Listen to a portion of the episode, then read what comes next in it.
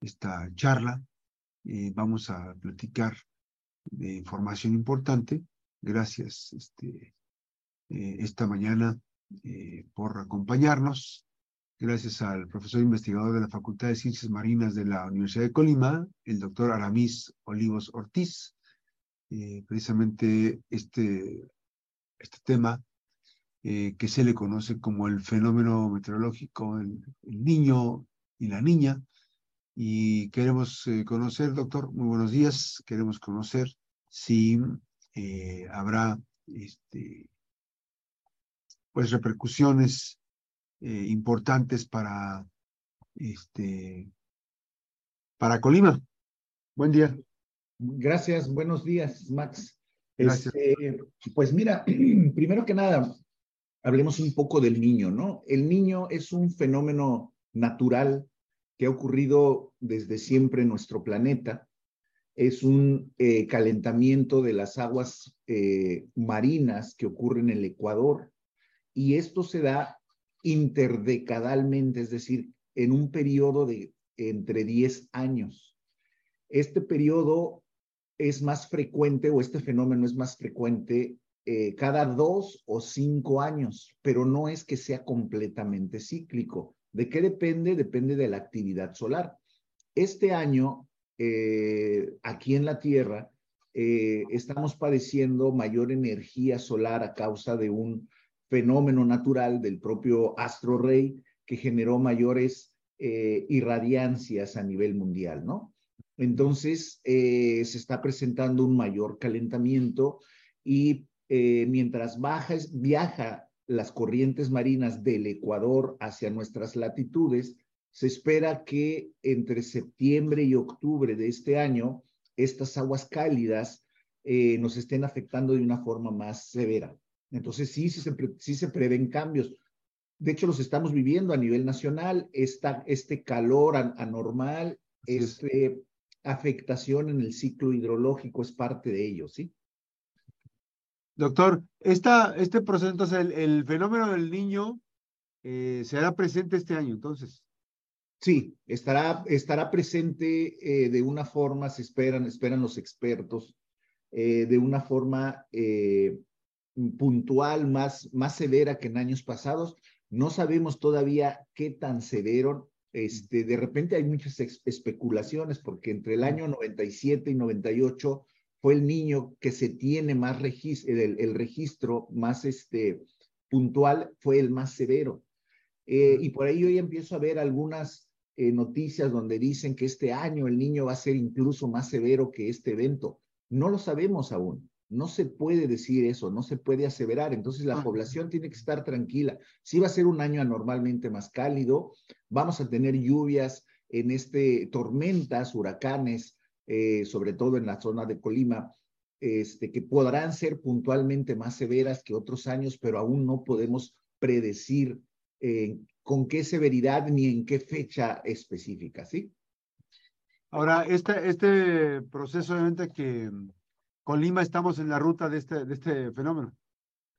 Así es, ¿por qué? Porque este fenómeno eh, se traduce, el, el, mira, recordemos, nuestro planeta está privilegiado porque tenemos océano, ¿no? Si echamos una mirada a los planetas que están a nuestra izquierda y a nuestra derecha, no tienen agua. Eso quiere decir que eh, la gran cantidad de irradiación solar que nos llega desde el Sol es absorbida en el agua y se distribuye en la capa superficial. Cuando el Sol emite más energía, se altera todo el ciclo hidrológico. Al, al, alterarse el ciclo hidrológico, se recorre la época de lluvias, pero también la época de lluvia se puede ver más eh, afectada con fenómenos más puntuales, más severos.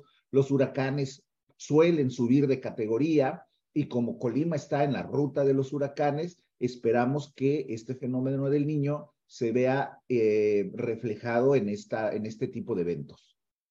Ahora, eh, en el caso específico de, la protección civil va a ser importante pues, activar todos los protocolos, ¿no? Así es, y de hecho ya están trabajando en ello.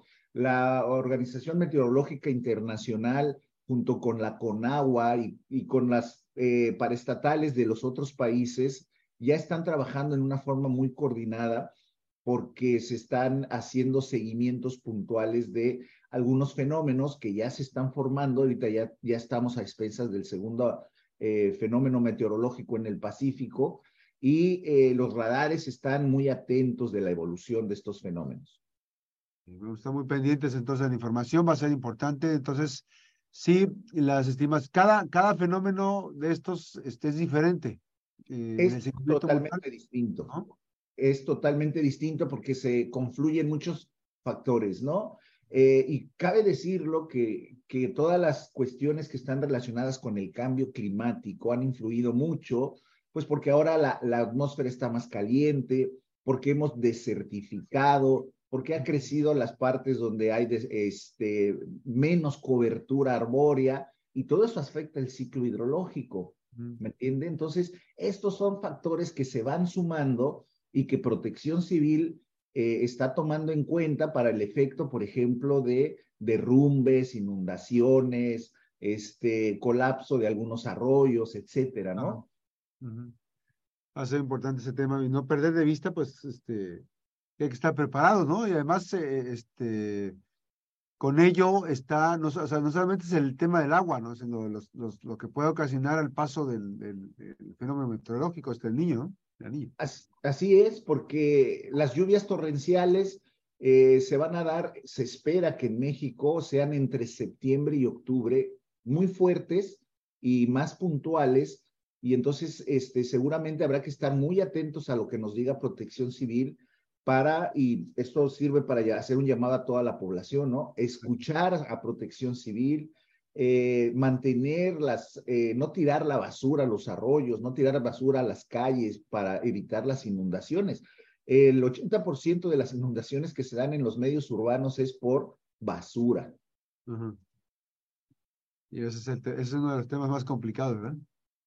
Así es. Entonces, eh, se junta todo, ¿no? Se juntan los fenómenos naturales que vienen ocurriendo, se, junta la acción del hombre que de repente no, no somos tan conscientes y nuestra inconsciencia hace que estos fenómenos generen eh, mayor desastre.